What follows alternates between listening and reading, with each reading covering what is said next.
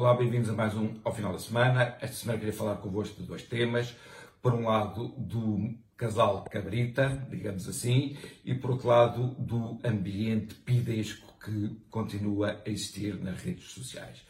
É assim, o, se eu tivesse distribuído cartões de consoante a convivência com, com que as pessoas eram eram chamadas aqui a, este meu comentário, diríamos que o ministro Cabrita ou seria cartão gold ou seria mesmo cartão platinho, dado o número de vezes que eu, uh, que eu falo dele, mas assim, de facto é-me inevitável.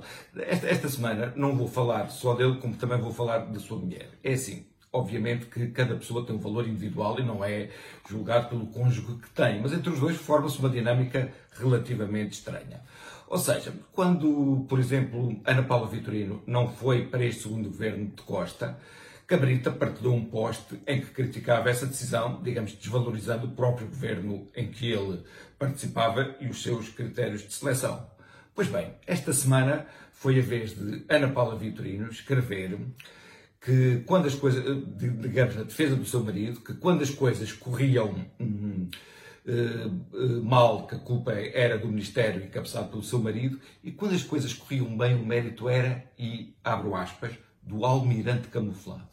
Uma pessoa que foi ministra, uma pessoa que está no alto nível do, do, do Estado, que esteve no alto nível do Estado, portanto, fala com esse desprezo de uma pessoa que foi chamada a uma, a uma, a uma missão.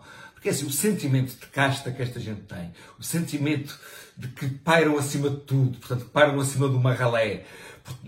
É claro, por exemplo, Ana Paula Vitorino foi uma vez a uma comissão de, de, de, inquérito em que seria a sua obrigação dignificar o Parlamento e ela chegou a uma pergunta e disse: Essa não respondo. E perguntaram-lhe porquê é que não respondia? Porque não me apetece. Diz ela com todo o desprezo. Então, pá, googlem isso, vejam isso, porque vale a pena e dá para meditar. Pá, também esta, esta semana o ministro Eduardo Cabrita foi vangloriar-se de terem diminuído os acidentes em Portugal. É completamente fazer as pessoas de parvo, ou seja, obrigam as pessoas a estar um ano em casa e depois eh, vão congratular-se que não há acidentes de viação. Portanto, isto, será que isto faz algum sentido? Eu já queria falar deste, deste aspecto quando soube pela notícia do, do Novo, do, do, jornal, que Ana Paula Vitorino estava prestes a ser uh, nomeada para um, um cargo na, no Instituto de Mobilidade e nos Transportes, onde vai oferecer a simpática quantia de 16 mil, mil euros por mês, e que uma pessoa destas, que está no, no alto, o, ou que está no pináculo daquilo que devia ser o serviço público, uh, fala com esta arrogância, fala com este desprezo, fala com este sentimento de casta. É assim, eu tenho que me conter um bocadinho uh, quando, uh, quando falo disto, até porque os, meus pais veem este programa e são exigentes se eu ultrapasso alguma linha vermelha. Mas tenho que a dizer que esta gente é profundamente rasca. São pessoas rascas. Estão a ver as pessoas, os saudosistas do antigamente dizem que antigamente que os ministros tinham outro nível. Infelizmente é verdade. E não é preciso ir ao antigamente, basta ir aos primeiros governos da, da democracia.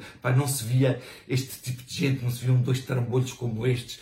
Epá, hum, isto envergonha. Pronto, o segundo aspecto que eu queria falar foi que dei, é assim, dei, dei por mim com um poste em que havia uma pessoa que dizia que tinha feito uma folha, portanto, um, não era um Excel, mas é semelhante, que é, uma, que é uma folha do Google, com os nomes das pessoas que ela tinha identificado como simpatizantes do Chega e que pedia às pessoas para atualizarem que, para que se pudesse agir em conformidade contra essas pessoas.